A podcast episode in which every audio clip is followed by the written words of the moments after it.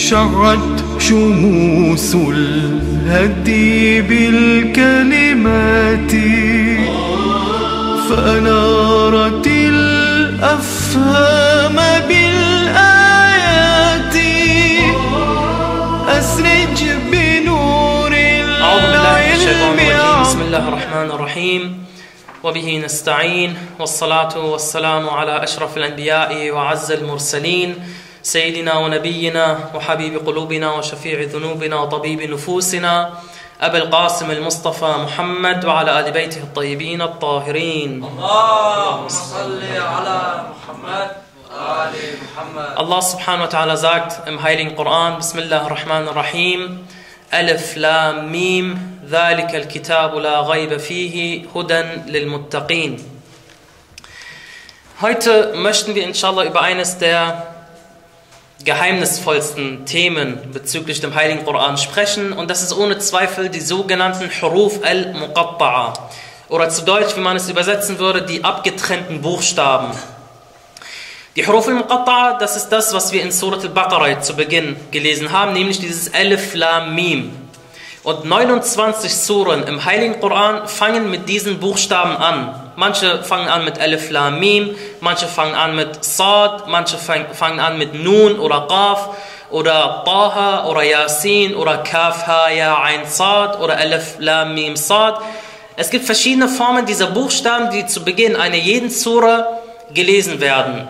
Und wenn wir viele Muslime fragen, was bedeutet das eigentlich, was wir hier gerade lesen, haben nur die wenigsten eine Antwort darauf oder wissen nur die wenigsten, was diese Buchstaben überhaupt darstellen sollen. Die meisten lesen es und weiter quasi. Direkt der nächste Vers, denkt nicht darüber nach, was will Allah subhanahu wa ta'ala eigentlich damit sagen. Obwohl wir inzwischen festgestellt haben, dass der heilige Koran von Kitabul Maknun kam auf das Herz des Siegels der Prophet Muhammad sallallahu alaihi wa alaihi, durch Jibrail a.s. und von seinem reinen Herzen über seine reine Zunge zu den Menschen, dass die Menschen, die, dass die Sahaba diesen Koran aufgeschrieben haben, unter anderem der Fürst der Gläubigen Ali ibn Abi Talib sallallahu alaihi wenn wir also wissen, dass jeder Buchstabe in diesem heiligen Buch von Allah subhanahu wa ta'ala stammt, dann müssen wir uns auch Gedanken über jeden einzelnen Buchstaben machen, der in diesem Koran zu finden ist.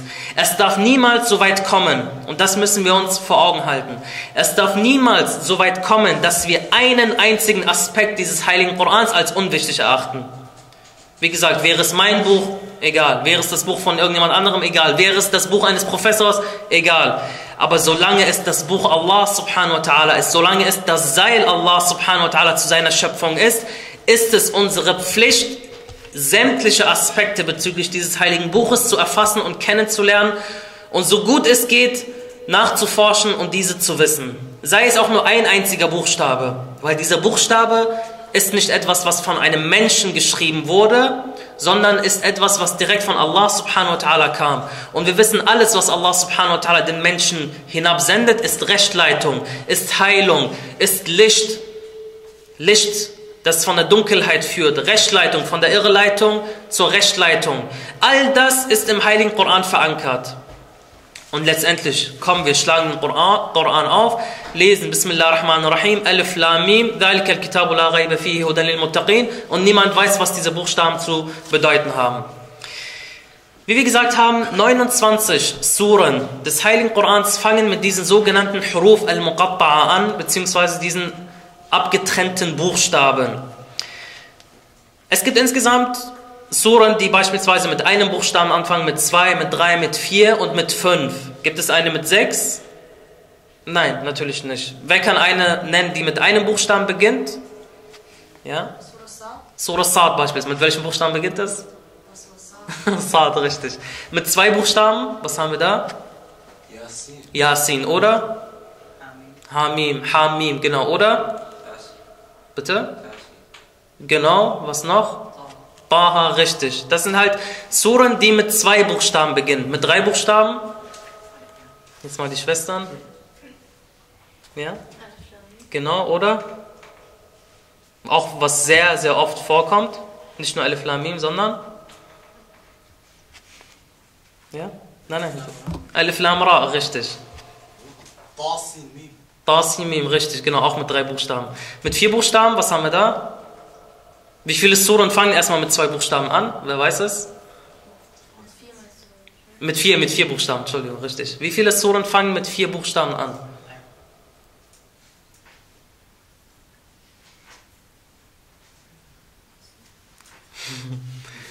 Alif, Lam, Mim, Ra und Alif, Lam, Mim, Sad. Richtig. Zwei Suren fangen also mit vier Buchstaben an und mit fünf Buchstaben? Welche Sura fängt mit fünf Buchstaben an? Diese, diese, diese Fragen müssen eigentlich die Schwestern beantworten, weil das, äh, ohne viele Tipps zu geben. Surat Maryam, richtig, mit Bismillah ar-Rahman ar-Rahim, Kaf, Ha, Ya, Ain, Sad. Und welche Sura noch? Welche Sura noch fängt mit fünf Buchstaben an? Sura 42. Surat Shura, genau, beginnt mit Hamim, Ain, Sin, Qaf. Das ist die zweite Sura, die mit fünf Buchstaben beginnt. Das heißt, wir sehen, 29 Suren des Heiligen Buches fangen mit diesen Huruf al-Muqatta'a an. Und jetzt stellt euch vor, also man muss sich dieses Bild mal vor Augen führen. Allah subhanahu wa ta'ala sendet diesen Koran zum Propheten Muhammad. Der Prophet Muhammad sallallahu alaihi wa kommt zu den Menschen mit diesem heiligen Buch. Er sagt, das ist das Buch der Rechtleitung, das Buch der Führung, das Buch, das als Wunder gilt bis zum Tage der Auferstehung. Und diese Araber kommen, schlagen das Buch auf, lesen, schauen irgendwelche Buchstaben, die aneinander gereiht sind. Das heißt, wieso, wo, was ist die Philosophie dahinter, dass Allah subhanahu wa ta'ala manche Suren mit scheinbar einander gereihten Buchstaben beginnt, die auf den ersten Blick keinerlei Bedeutung haben. Alif Lam Mim. Alim, wenn man es lesen will. Was hat es für eine Bedeutung? Yasin, Yes, beispielsweise Taha, Tah oder was auch. Also was, was soll es für eine Bedeutung haben? Wir sind uns alle einig, dass Allah subhanahu wa ta'ala nichts ohne Bedeutung und ohne Sinn in diesem Buch offenbart hat, richtig? Nichts kann sinnlos in diesem Koran stehen. Das heißt, diese Worte müssen eine bestimmte Bedeutung haben. Und hier kommt das Interessante, jede Rechtsschule beansprucht eine Theorie für sich zu haben, was, was es mit diesen Buchstaben auf sich hat. Jede Rechtsschule behauptet, diese Theorie passt zu unserer Rechtsschule oder diese Rechtsschule und so weiter. Daher möchten wir jetzt inshallah heute in unserer Sitzung gemeinsam herausfinden, was es mit diesen Huruf al-Muqatta'at auf sich hat, mit diesen Buchstaben auf sich hat und was für Meinungen es darüber gibt und was die Meinung der Rechtsschule der Ahlul Bayt alaihim darstellt. Um diese Frage zu beantworten, möchten wir verschiedene Punkte erstmal analysieren. Zum einen, welche Methoden gibt es, wie Allah subhanahu wa ta'ala Suren beginnt, um die Aufmerksamkeit der Menschen auf sich zu ziehen? Was für Methoden hat Allah subhanahu wa ta'ala im Heiligen Koran gewählt, um die Aufmerksamkeit der Menschen auf dieses heilige Buch zu lenken? Zum Zweiten möchten wir die Meinungen herausfinden, was es für verschiedene Theorien gibt, was es mit diesen Huruf al-Muqatta'a auf sich hat. Als drittes wollen wir dann inshallah, wenn Allah subhanahu wa ta'ala in Surat Yasin sagt, Yasin wal Quran al-Hakim, bei dem weisen Koran, möchten wir herausfinden, wieso Allah subhanahu wa ta'ala in diesem Fall erstmal Yasin setzt und dann den Koran erwähnt und ihm eine menschliche Eigenschaft zuschreibt. Weisheit ist eigentlich eine menschliche Eigenschaft. Wieso schreibt Allah subhanahu wa ta'ala eine menschliche Eigenschaft dem heiligen Buch Gottes selbst zu? Und als letztes Allah Sirat al-Mustaqim. Was ist dieser Sirat al-Mustaqim, den der heilige Koran hierbei erwähnt? Wenn wir also uns zur Antwort dieser Frage begeben, was denn die Huruf al-Muqatta'a sind, möchten wir erstmal schauen, was für Methoden hat Allah subhanahu wa ta'ala im Heiligen Koran drin, wie er die Aufmerksamkeit der Menschen auf sich lenkt. Weil der Koran kam zu welcher Zeit und zu welcher Gesellschaft? Er kam zu einer Gesellschaft, die am Tiefpunkt der Menschheit angelangt ist. Eine, eine Gesellschaft, die kaum einen Unterschied mit Tieren hatte. Eine Gesellschaft, die Töchter lebendig begraben hatte. Eine Gesellschaft, die Frauen nicht als Menschen betrachtete, die Schwarze nicht als Menschen betrachtete. Eine Gesellschaft, die wirklich tief am Punkt der Menschheit angekommen ist.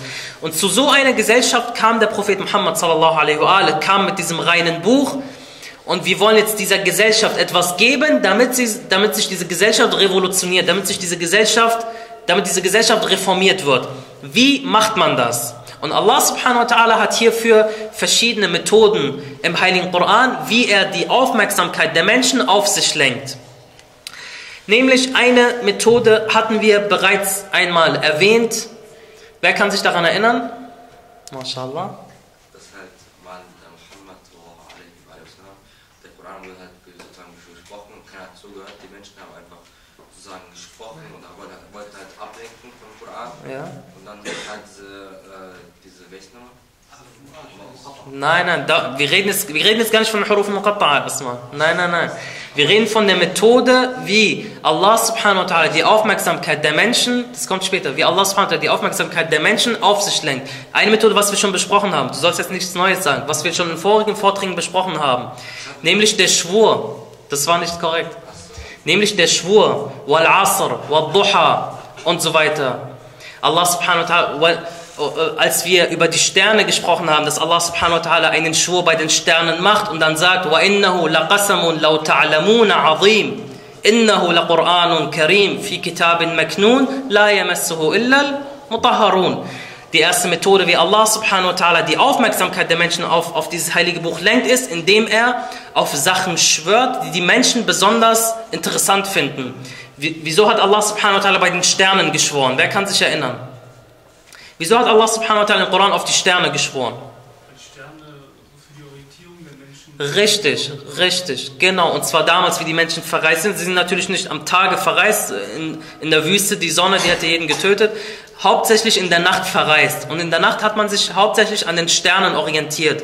Das heißt, indem Allah subhanahu wa ta'ala auf die Sterne schwört, sagt er ihnen, genauso wie diese Sterne für euch eine Führung durch eure Reise sind und genauso wie diese Sterne Licht in der Dunkelheit sind, so ist der Heilige Koran noch ein viel deutlicheres Zeichen und ein viel größeres Licht und eine viel größere Führung für euch in eurer Dunkelheit, in eurer Irreführung والشمس وضحاها والعصر والضحى und so weiter. Allah subhanahu wa ta'ala schwört auf vielerlei Aspekte beim Nachmittag, bei der Morgendämmerung, beim Tag, bei der Nacht und so weiter und macht bestimmte Aspekte hierbei deutlich. Das heißt, wir haben als eine Methode, wie Allah subhanahu wa ta'ala die Aufmerksamkeit der Menschen auf diesen Koran lenkt, den Schwur. Die zweite Möglichkeit ist das Ansprechen von bestimmten Gruppen. Das direkte Ansprechen von bestimmten Gruppen. Beispiel. Damals in Arabien, in Mekka war es normal, wenn jemand zum Markt geht, sagen wir mal, er sagt ein Kilo Tomaten. Was machen die Menschen? Nehmen einen Beutel, packen, ein Kilo, packen 500 Gramm Tomaten und den Rest füllen sie mit Papier und was weiß ich was, irgendwas, damit, damit es letztendlich auf ein Kilogramm kommt. Aber letztendlich sind es nur 500 Gramm Tomaten. Wieso macht man das? Ist klar, man ist Araber, man hat es im Blut, man muss irgendwie betrügen, anders geht's nicht. Da hat sich von damals bis heute übrigens auch nicht viel verändert. Was hat man also gemacht? Man hat betrogen. Man hat also äh, halbes Kilo Tomaten und dann halbes Kilo Pappe, halbes Kilo Papier, halbes Kilo irgendwas anderes gefüllt und dann den Menschen verkauft. Allah subhanahu wa ta'ala, jetzt gibt es zwei Möglichkeiten. Entweder wir bringen Verse, die sagen, oh ihr Menschen, betrügt nicht, seid gute Menschen. Dann werden sie sagen, okay, danke, oh Muhammad, jetzt äh, lebt deine Religion woanders aus. Wenn aber der Koran kommt und sagt, Wailun lil mutaffifin und diejenigen direkt anspricht, die so etwas tun. In Surah 83, Vers 1 bis 4, wehe denjenigen, die das Maß verkürzen, die, wenn sie sich von den Leuten zumessen lassen, volles Maß verlangen und dann jedoch, wenn sie es ihnen ausmessen oder auswägen, verkürzen sie es. Er spricht diese Gruppe von Menschen direkt an und sagt, wehe euch, die ihr so etwas macht. Jetzt, wenn ich am Markt stehe und der Prophet sallallahu alaihi kommt und sagt, mutaffifin, wehe denjenigen, die das Maß verkürzen. Und ich weiß ganz genau, ich habe das die ganze Zeit gemacht. Und der Prophet sagt, wehe denjenigen. Oder andere Bedeutung, Wail ist auch ein anderer Name für das Höllenfeuer. Das heißt, das Höllenfeuer denjenigen, die das Maß verkürzen. Das hat ohne Zweifel einen viel größeren Effekt auf mich, wenn es mich direkt anspricht, als wenn jetzt ein Vers kommt und sagt, oh ihr Menschen, seid gute Menschen beispielsweise. Ja, das hat einen viel größeren Effekt. Das heißt, das ist die zweite Methode und die zweite Methodik, die Allah subhanahu wa ta'ala im Koran gewählt hat, um die Aufmerksamkeit von Menschen auf sich zu lenken. Oder aber Wailun likulli humazatin lumaza alladhi jama'a malan wa addada. Wehe jedem Stichler und Verleumder, der ein Vermögen zusammenträgt und es gezählt zurücklegt.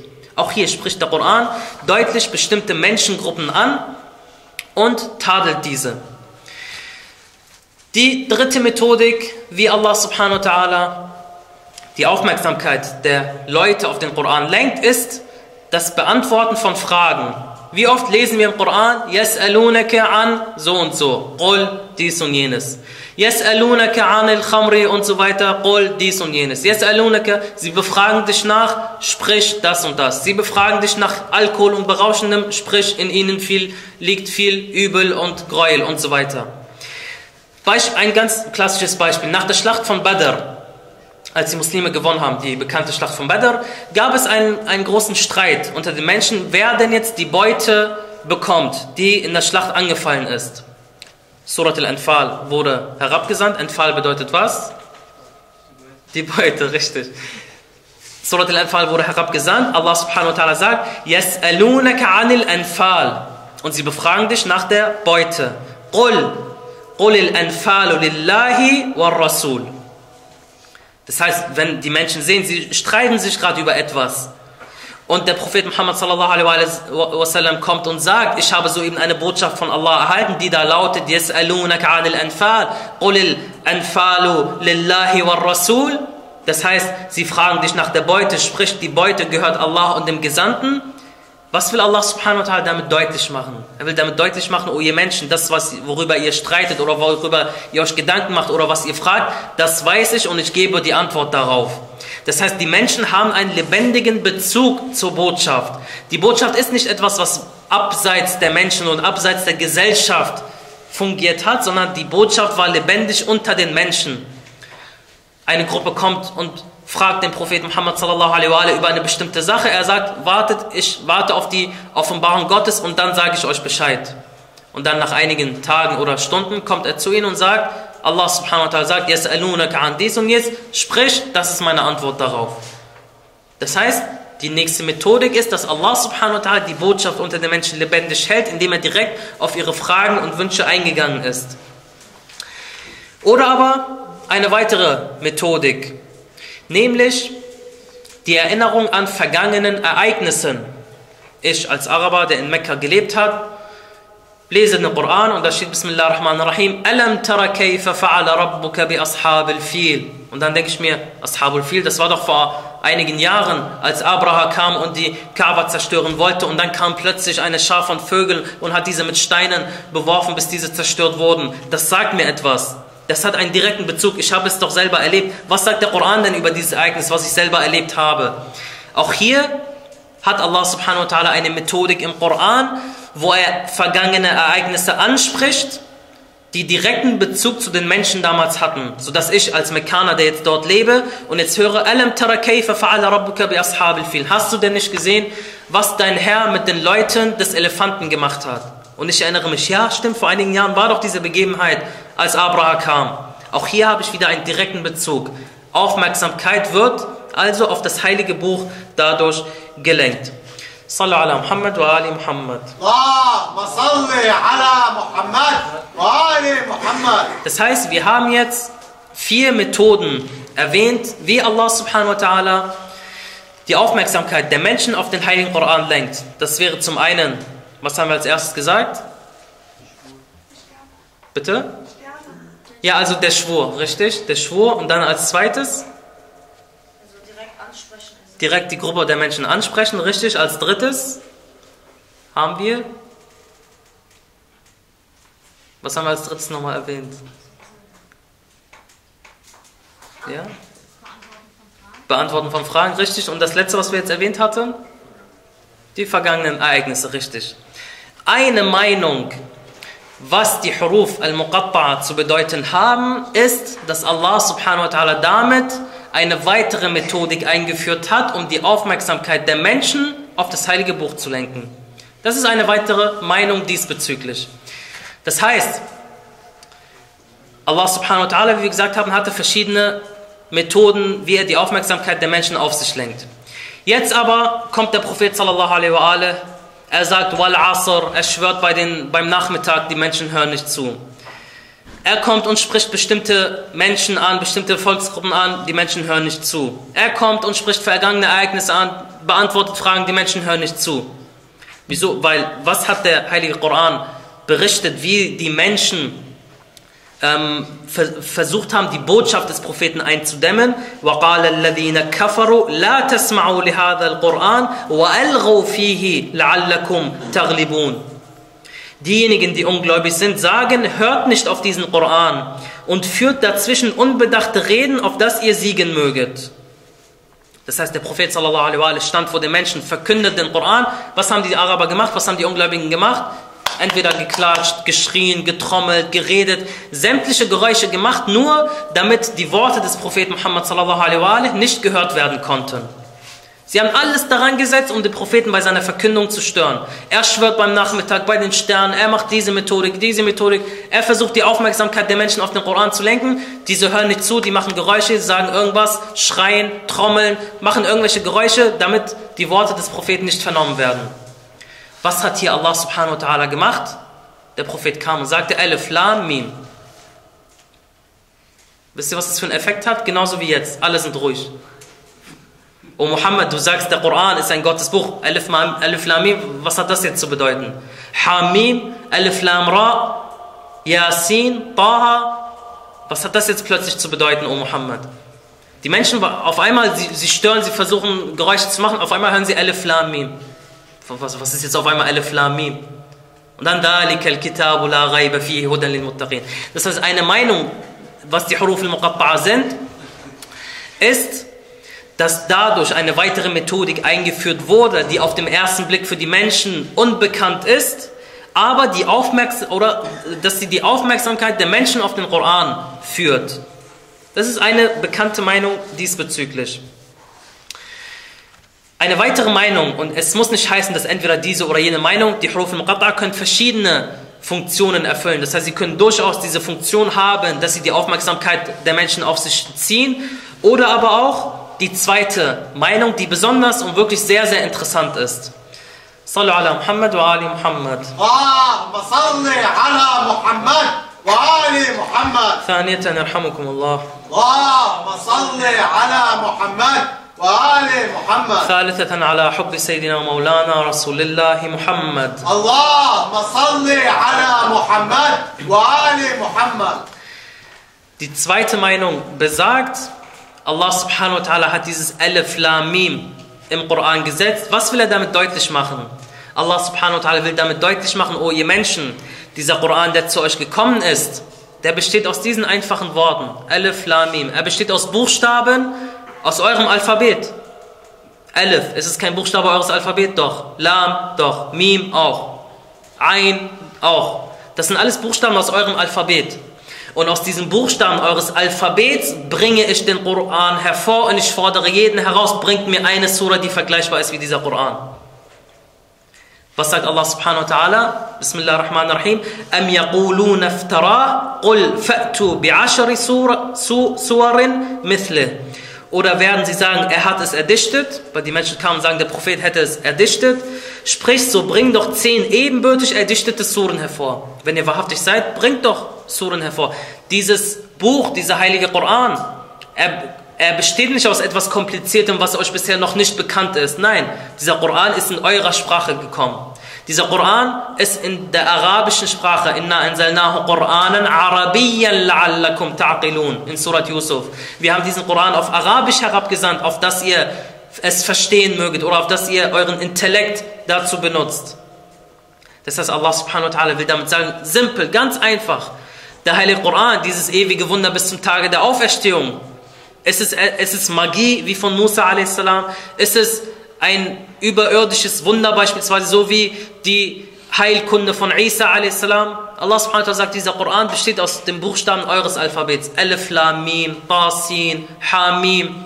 Aber aus diesen Buchstaben, da starten wir. Das ist unser gemeinsamer Nenner. O ihr Araber, o ihr Mekkaner, ihr habt diesen, diese Buchstaben und wir haben diese Buchstaben. Wir haben den gleichen Nenner. Wir starten vom Gleichen aus. Wir bringen aber diesen Koran hervor, bringt eine Sura, die vergleichbar ist wie dieser Koran. Und es gab Versuche und wie diese Versuche gescheitert sind. Und wir werden auch einige dieser Versuche, inshallah, wie manche wirklich hervorgekommen sind und versucht haben, eine Sura äh, hervorzubringen, wie im Heiligen Koran. Wir werden inshallah auch in einem Vortrag darüber reden. Ja? Ich würde sagen, zum Beispiel, es gab mal einen Dichter, der hat versucht, den Koran zu imitieren. Er meinte so, der Elefant. Ja, richtig, richtig. genau, genau. Richtig, richtig. Darüber, genau das reden wir dann noch. Genau. Also es gab durchaus Versuche, wie man, es gab durchaus Versuche, den Koran zu imitieren. Und diese sind wirklich kläglich gescheitert. Und das werden wir auch inshallah auch aufführen. Das heißt, Allah subhanahu wa ta'ala sagt, indem er diese Buchstaben setzt, Alif Lam Mim, diese ganz einfachen, simplen Buchstaben, will Allah subhanahu wa ta'ala damit sagen, ich beginne genauso wie ihr eure Sprache beginnt. Diese simplen Buchstaben. Aber das, was danach kommt, versucht so etwas hervorzubringen. Und der Koran tut im Übrigen etwas, was kein anderes himmlisches Buch zuvor getan hat. Der Koran kommt mit einer Herausforderung, die es zuvor in anderen himmlischen Büchern nicht gab. Weder in der Tora, noch in der Bibel, noch im Sabur, noch in irgendwelchen anderen Büchern gibt es eine Stelle, wo gesagt wird, wenn ihr nicht glaubt, dass es Gottes Wort ist, dann bringt etwas Gleiches hervor. Dann bringt zehn Suren hervor wie diesen, dann bringt eine Sura hervor wie diesen, dann versucht doch einen Fehler zu finden und wendet eure Blicke und diese Blicke werden zu euch zurückkehren und ihr werdet keinen Fehler in diesem heiligen Koran finden. Das wäre also die zweite Meinung, die besagt, dass der Heilige Koran mit dem Buchstaben beginnt, aber dass danach das einzige Wunder Allah subhanahu wa ta'ala kommt. Eine dritte Meinung besagt, dass diese Huruf al-Muqatta'a was zu bedeuten haben, dass sie sich auf den Koran selbst beziehen. Weil wir haben gesagt, 29 Suren beginnen mit den Huruf al-Muqatta'a, 26 davon beziehen sich direkt auf den heiligen Koran. Das heißt, Alif Lam Mim, ذَلِكَ الْكِتَابُ لَا غَيْبَ فِيهِ هُدًى لِلْمُتَّقِينَ In der arabischen Sprache, ذَلِكَ, also dieses, das was zuvor erwähnt wurde, jenes Buch, dieses Buch ist ein Buch der Rechtsleitung oder ist ein Buch also es wird direkt auf dieses Buch ähm, gedeutet. Du sagst die ganze Zeit La Raiba Fihi, La Raiba Fihi. La Raiba Fihi. Richtig. La Raiba Fihi, Hudan lil Muttaqin. Kein Zweifel daran, es ist eine Rechtsleitung für die Gläubigen. Oder aber viele andere Suren von den 26, wo diese Huruf al-Muqatta'a erwähnt werden und danach ein direkter Bezug auf den Koran genommen wird. Das heißt, eine dritte Meinung besagt, dass, dieser, dass ein Teil dieser Huruf al-Muqatta'a sich direkt auf den Koran bezieht.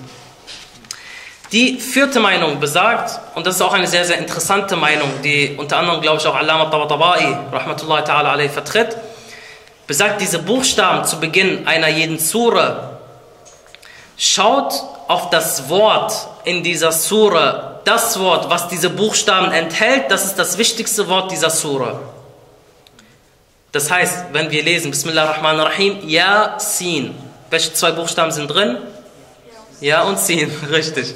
Das heißt, die Gelehrten sagen, diese zwei Buchstaben, ein Wort in dieser Sura, das diese beiden Buchstaben enthält, ist eines oder ist das wichtigste Wort dieser Sura. Genauso wie Alif Lam Mim, Ta Sin und so weiter, wo diese Buchstaben oft erwähnt wurden oder wo diese Buchstaben alle gemeinsam erwähnt werden, das ist das wichtigste Wort dieser Sura. Beispiel, Yasin hat mir gerade angeführt. Welches Wort in Surat Yasin? Mursalin. Oder aber, was direkt in der Reihenfolge kommt. Yasin. Welches Wort in dieser Reihenfolge? Natürlich, das ist schwierig, ich hätte es auch nicht äh, einfach so gewusst. Nämlich, wenn Allah subhanahu wa ta'ala sagt, وَجَاءَ مِنْ أَقْصَى الْمَدِينَةِ رَجُلٌ يَسْعَى قَالَ يَا قَوْمِ اتَّبِعُوا الْمُرْسَلِينَ Mursalin schon, aber Yes'a, weil Yasin, Yasin, Yes'a. Die Gelehrten sagen, das Wort beispielsweise, das ist eines der wichtigsten Worte dieser Surah. Wieso? Weil in der Übersetzung heißt es, und es kam vom entferntesten Teil der Stadt ein Mann angelaufen. Er sagte, o meine Leute, folgt den Gesandten. Und hier wird die Geschichte von einem Gläubigen beschrieben, der an Allah subhanahu wa und seinen Gesandten, äh, der an Allah und seine Gesandten geglaubt hat und der daraufhin von den Menschen getötet wurde. Und er kam, hat Yes'a, Yes'a heißt sich angestrengt oder er kam angelaufen zu den Menschen und hat die Botschaft verkündet. Ja, es gibt also durchaus die Meinung, dass diese Buchstaben darauf auf das wichtigste Wort dieser Sure deuten. Andere Beispiele, Surat Qaf beispielsweise. Da sagen die Gelehrten Qarino oder Surat Sad, As-Safinat, also Bezug, äh, Bezug genommen auf die Pferde von Suleiman und so weiter. Das heißt, es gibt auch durchaus diese Meinung, dass diese Buchstaben auf ein Wort der Surah hindeuten, das besonders wichtig ist. Eine andere Meinung über die Huruf al-Muqatta'a, die auch wirklich sehr, sehr interessant ist, besagt, dass diese zukünftige Ereignisse beschreibt. Dass diese zukünftige Ereignisse beschreibt und beziehungsweise andeutet. Nämlich Zakaria a.s. betete, einst zu Allah subhanahu also der Prophet Zakaria betete einst zu Allah subhanahu wa und sagte, O Allah, nenne mir die Namen der fünf heiligsten Personen für dich. Die fünf Personen, die dir am nächsten stehen. Und Allah subhanahu wa ta'ala offenbart ihm, O Zakaria, diese Namen sind Muhammad, Ali, Fatima, Hassan und Hussein. Allahumma salli ala Muhammad wa ali Muhammad. Und Zakaria a.s. sagte, O Allah, wenn ich den Namen Muhammad oder Ali oder Fatima oder Hassan sage, dann spüre ich nicht so eine Betrübtheit, wie wenn ich den Namen Hussein sage. Wenn ich den Namen Hussein sage, dann spüre ich etwas im Herzen, eine Betrübtheit, die mich erfüllt. Und Allah subhanahu wa ta'ala sagt, offenbarte dann zu ihm, O Zakaria, es wird ein Tag kommen, an dem der Sohn des Gesandten Gottes Muhammad sallallahu alaihi wa alaihi in Karbala getötet wird, durstig auf der Erde getötet wird.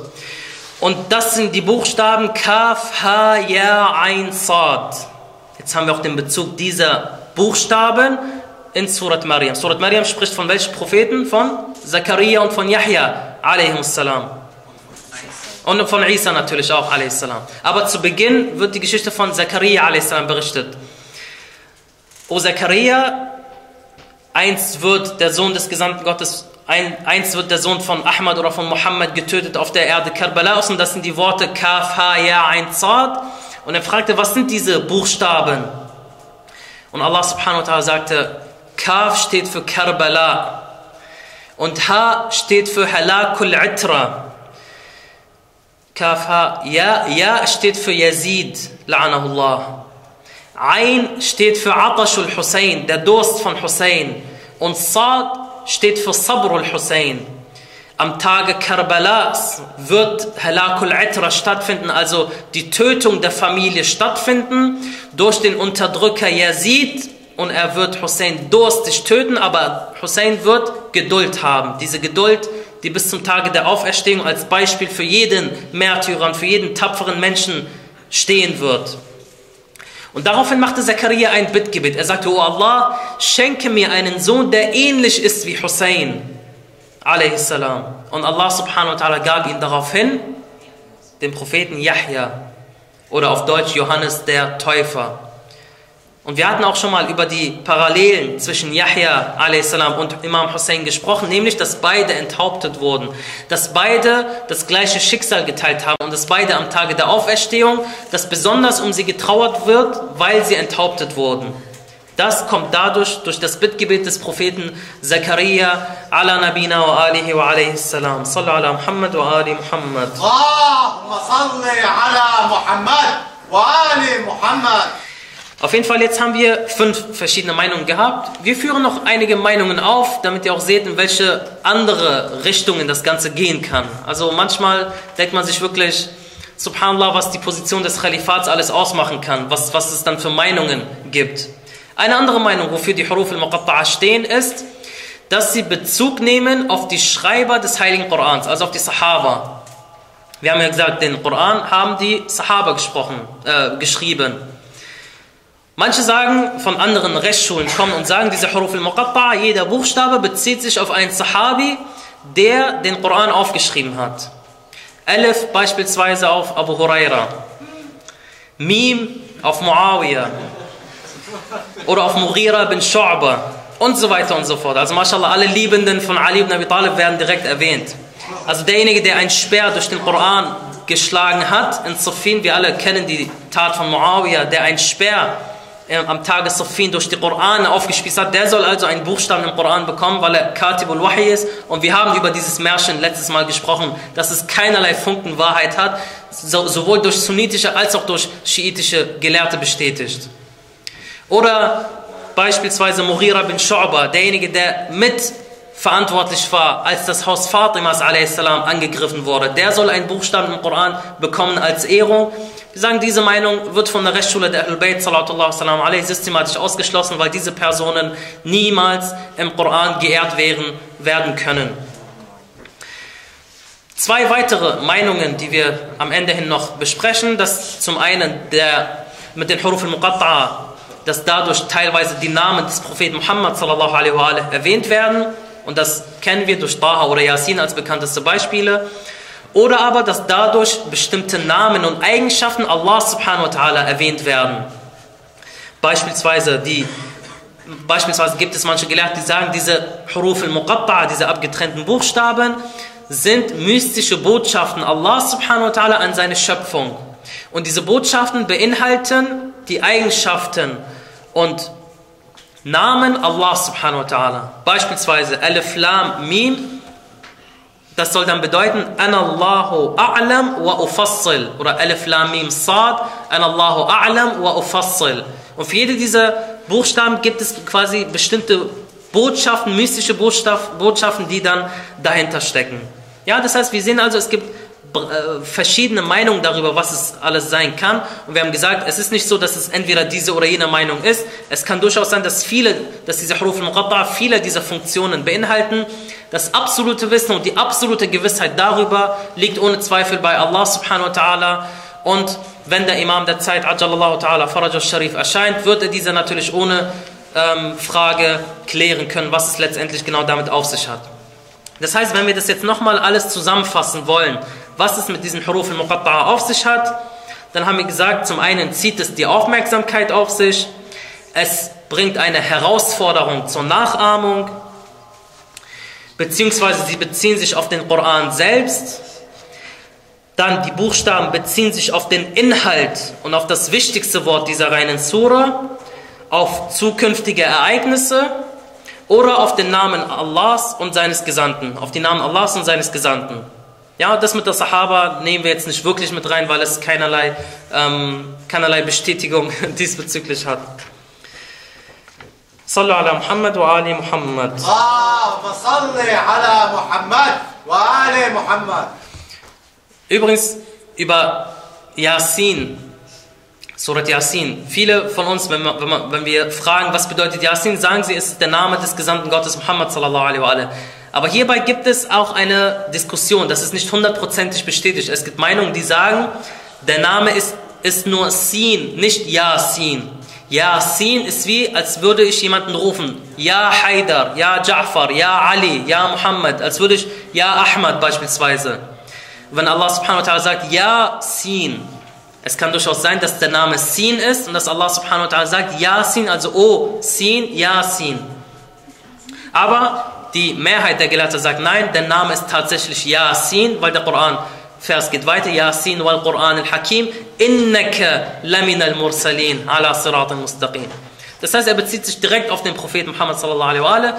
Also ein Großteil sagt, Yasin ist der Name, manche Durchaus gibt es auch Meinungen, die sagen, nein, es ist nur Sin und dieses Ja davor ist ein Aufruf. Genauso wie wenn ich sage, O Ahmad, O Hadi, O Hassan und so weiter. Der Name ist ja nicht O Hassan, O Hadi, sondern ich rufe damit jemanden auf.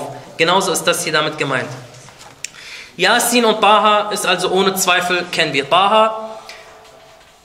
Wer kann sich vorstellen, das hat mir einmal, was dieser Name zu bedeuten hat, beziehungsweise zu was er herabgesandt wurde, zu welchem Ereignis oder Begebenheit? Wer kann sich erinnern?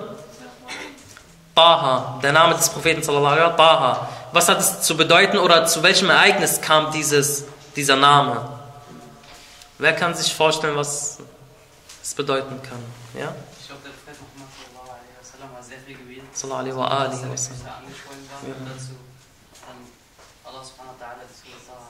Richtig, richtig. Nämlich, genau so ist es. Der Prophet Muhammad sallallahu alaihi wa alaihi hat die Nächte durchgebetet und die Tage gefastet und in der Nacht war er am Beten und hat Koran gelesen, hat sich wirklich stark angestrengt, bis die Überlieferungen sagen, dass seine Füße angeschwollen waren vom ganzen Gebet. Und daher kam der Heilige Koran sagte, Taha, ma anzalna alayka al-Qur'ana litashqa. Taha, wir haben dir den Koran nicht herabgesandt, auf dass du, ähm, auf dass du dich ähm, anstrengst oder eine große Anstrengung auf dich nimmst, dass du dich quasi sehr belastest damit. Nein, so nach dem Motto, also nach dem Motto, mach nicht so extrem, also verletze dich nicht selber dabei oder nicht verletzen, sondern ähm, ihr wisst, was ich meine, also überanstrenge dich nicht in diesem Gottesdienst. Wir haben dir den Koran nicht herabgesandt, auf dass du leidest. Nein, das war nicht der Grund. Weil es wird berichtet über eine Ehefrau des Propheten dass sie mitten in der Nacht aufwachte und den Propheten nicht bei sich sah.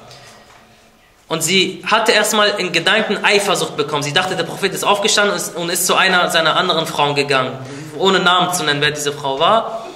Auf jeden Fall ist sie dann gegangen, hat den Propheten gesehen, wie er im Gebet stand. Und die Erde unter ihm, die Überlieferung berichten, die Erde unter ihm war, war, ähm, war wie, wie heißt das Wort? War wie, ähm, nicht Schlamm, sondern, nein, also war, war quasi feuchte Erde. Einfach feuchte Erde aufgrund der Tränen des Gesandten Gottes, sallallahu alaihi wa die er im Gebet verrichtet hatte.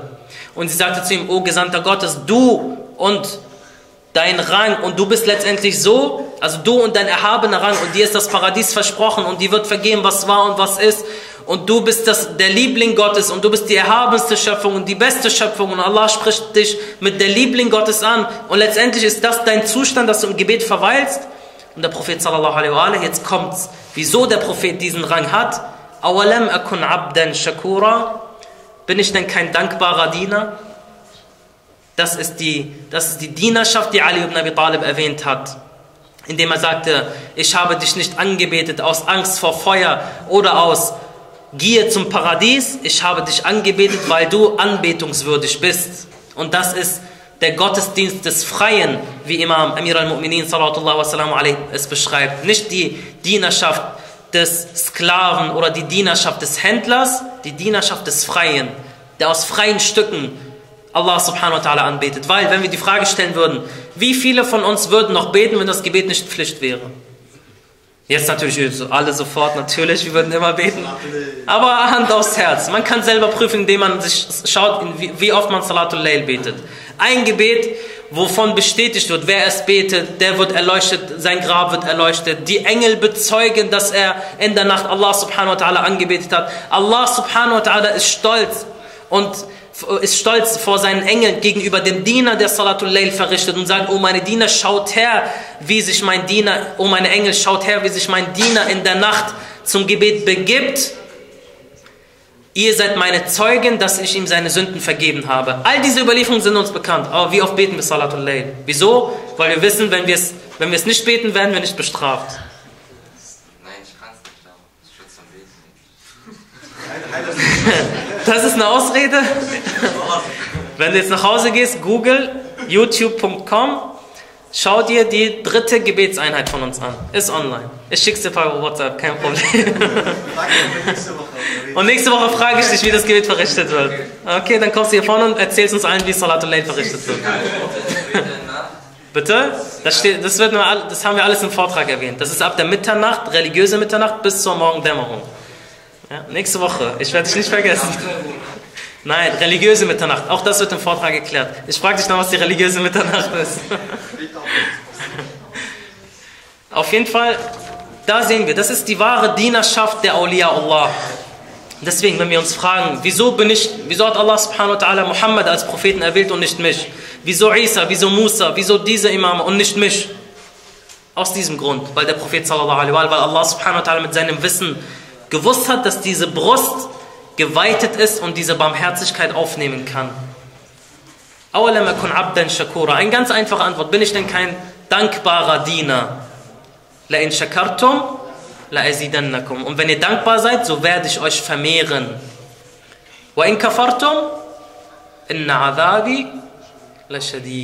Das ist wirklich ein sehr, sehr interessanter Vers, der sagt, wenn ihr dankbar seid, so will ich euch vermehren. Wenn ihr, wenn ihr dankbar seid, so vermehre ich euch. Was ist das Gegenteil von Dankbarkeit? Kufr. Das Gegenteil von Dank. Schaut, was Allah subhanahu wa ta'ala im Koran an deutliche Zeichen herabsendet. Er sagt, wenn ihr dankbar seid, so will ich euch vermehren. Und was ist das Gegenteil der Dankbarkeit? La shadid. Dann ist meine Strafe streng. Auf jeden Fall, Taha, da waren wir stehen geblieben. Taha, Allama Tabatabai schreibt in seinem Tafsir Misan Taha bezeichnet etwas oder ist eine, ist eine Befehlsform, dass der Prophet in dem Fall seine Füße auf den Boden legen soll. Das ist so, wie wenn sich jemand extrem überanstrengt im Gebet und nur noch auf Zehenspitzen steht und jemand kommt und sagt, entspann dich, beruhig dich, leg deine Füße auf den Boden, alles ist gut. Deswegen kam der Name Baha auch zustande. Im Koran wird noch ein anderer Name des Propheten Muhammad sallallahu alaihi wa erwähnt, jetzt außer Muhammad, Ahmad, Taha, Yasin. Einer von diesen Huruf al-Muqatta'a ist ebenfalls der Name des Propheten sallallahu alaihi wa sallam. Wer kann sich vorstellen, welcher Name das noch ist? Ja, wenn du nicht so viel reden würdest, dann würdest du hören, was ich gesagt hätte. Welcher weitere Name? Bitte? Amin. Ach so, nein, nein, nein. Wir reden von Huruf al-Muqatta'a, welche Huruf al-Muqatta'a noch weiter als Namen des Propheten sich beziehen. سورة القلم. في فهمت سورة القلم؟ أن؟ نون. أحسن. بسم الله الرحمن الرحيم. نون. والقلم وما يسطرون. ما أنت بنعمة ربك بمجنون. وإن لك لأجرا غير ممنون. وإنك لعلى خلق عظيم. الله سبحانه وتعالى زاد نون. Und beim Schreibrohr und bei dem, was sie niederschreiben, hier kommt wieder ein Schwur von Allah subhanahu wa ta'ala, wahrlich du bist durch die Gnade deines Herrn kein Besessener, weil die Menschen kamen zum Gesandten Gottes und haben ihn mit allen möglichen Sachen beschimpft. Du Zauberer, du Verrückter, du ähm, Betrüger, innaka lasahirun majnun, wie es in Surat Safat heißt. Und der Prophet sallallahu alaihi wa hat mit Milde und Liebe und Barmherzigkeit reagiert. Wenn jemand zu uns kommt und sagt und nicht grüßt, dann werden wir schon aggressiv. Der Prophet sallallahu alaihi wa sallam, viele kamen und haben ihn diese übelsten Sachen beschimpft. Und der Koran sagt wahrlich, du bist kein Besessener. Und für dich ist gewiss ein Lohn bestimmt, der dir nicht vorenthalten wird. Und du verfügst wahrlich über großartige, über großartige Tugendeigenschaften. Das ist eine von den Vorzügen des Siegels der Prophet Muhammad sallallahu alaihi wa alaihi, dass der Koran ihn wirklich auf eine extrem wunderschöne Art und Weise behandelt und thematisiert. Wenn der Heilige Koran über den Propheten Muhammad sallallahu alaihi spricht, dann sehen wir, dass er eine bestimmte Umgangsform mit ihm hat. Und inshallah werden wir mal einen Vortrag speziell darüber machen, wie der Heilige Koran mit dem Propheten Muhammad sallallahu alaihi im Speziellen umgeht. Wieso beispielsweise, wenn wir über andere Propheten lesen im Koran, dass sie sagen, und mache mich von den Rechtschaffenen oder mache mich von den Muslimen oder ich bin von den Muslimen, ich bin von den Rechtschaffenen. Nur beim Siegel der Prophet Muhammad sallallahu alaihi wa steht, dass er sagt, und ich bin der Erste der Muslime. Wieso? Der Erste. Viele, viele interessante Aspekte, wie der Koran speziell auf, den Sieg, auf das Siegel der Propheten sallallahu alaihi wa eingeht. Inshallah, wenn es die Zeit mal erlaubt, dass wir auch darüber mal ausführlich sprechen und die Methodik kennenlernen, wie der Koran mit dem Propheten Muhammad sallallahu alaihi wa umgeht. Sallu ala Muhammad wa ali Muhammad. اللهم صل على محمد وآل محمد بسم الله الرحمن الرحيم ياسين والقرآن الحكيم Allah subhanahu wa ta'ala schwört hier bei dem weisen Koran. Wir haben gesagt, weise ist eine menschliche Eigenschaft. Ein Mensch kann weise sein. Beispielsweise kann ein Stein weise sein. Jetzt außer Harry Potter, der Stein der Weisen. Aber ein Stein kann nicht weise sein. Ein Tier, eine Pflanze können nicht weise sein. Tiere handeln nach Instinkt. Ein Mensch kann weise sein. Wieso? Weil er Intellekt besitzt. Allah subhanahu wa ta'ala betitelt aber den Heiligen Koran mit einer menschlichen Eigenschaft, mit Weisheit. Und es ist so, die Gelehrten sagen, es ist so, als wolle Allah subhanahu wa ta'ala den Menschen sagen, o ihr Menschen, wenn ihr einen Freund habt, der besonders weise ist und von dem ihr viel lernt, dann bleibt ihr immer bei ihm, versucht von ihm zu lernen. Dieser Koran ist weiser als jeder andere Mensch. Daher nehmt euch diesen Koran als Begleiter und als Freund und seid bei ihm, denn er ist das weise Buch Allah subhanahu wa ta'ala. Yasin wal Quran al Hakim innaka lamin al mursalin ala siratin mustaqim. Auf einem geraden Wege, auf einem Sirat mustaqim, also auf einem geraden Wege. Der gerade Weg des Propheten Muhammad sallallahu alaihi wa alaihi, der gerade Weg des Fürsten der Gläubigen sallallahu wa sallam alaihi. Und nach einer Überlieferung von Imam Sadiq, als er gefragt wurde, was ist Sirat al-Mustaqim, sagte er, Aliyun Amir al-Mu'minin sallallahu wa sallam alaihi. صلوا على محمد وآل محمد اللهم صل على محمد وآل محمد Und wenn der Prophet sallallahu alaihi wa sallam sagt, Siratun mustaqim, اهدنا الصراط المستقيم إنك لمن المرسلين على صراط المستقيم wenn der Prophet Muhammad sallallahu alaihi wa sallam auf dem geraden Wege ist was ist dann derjenige, der sein Selbst ist. Ohne Zweifel, wie es heißt. In der Ayah al-Mubahala, wenn es heißt, bringt herbei unser Selbst und euer Selbst und unsere Frauen, eure Frauen und unsere Kinder und eure Kinder. Wen hat der Prophet sallallahu alaihi mitgebracht als sein Selbst? Ali ibn Abi Talib sallallahu alaihi. Und wenn der Prophet sagt, Fatima bid'atun minni, man adaha faqad adani. Fatima ist ein Teil von mir. Wer sie erzürnt, der erzürnt mich. Und wer mich erzürnt, der erzürnt Allah subhanahu wa ta'ala. Und wer Allah subhanahu wa ta'ala erzürnt, den wirft Allah subhanahu wa ta'ala mit der Nase voran ins Höllenfeuer. Fatima a.s. und wir durchleben gerade die Tage des Martyriums der Herren, der Frauen, der Welten, salatullah wa alaiha, und was für ein Unrecht ihr angetan wurde und wie man die Ehre des Propheten Muhammad sallallahu alaihi wa nach seinem Tode so dermaßen beleidigt hat, indem man seine Tochter angegriffen hat. Und was ist geschehen, dass niemand weiß, wo das Grab von Fatima a.s. ist?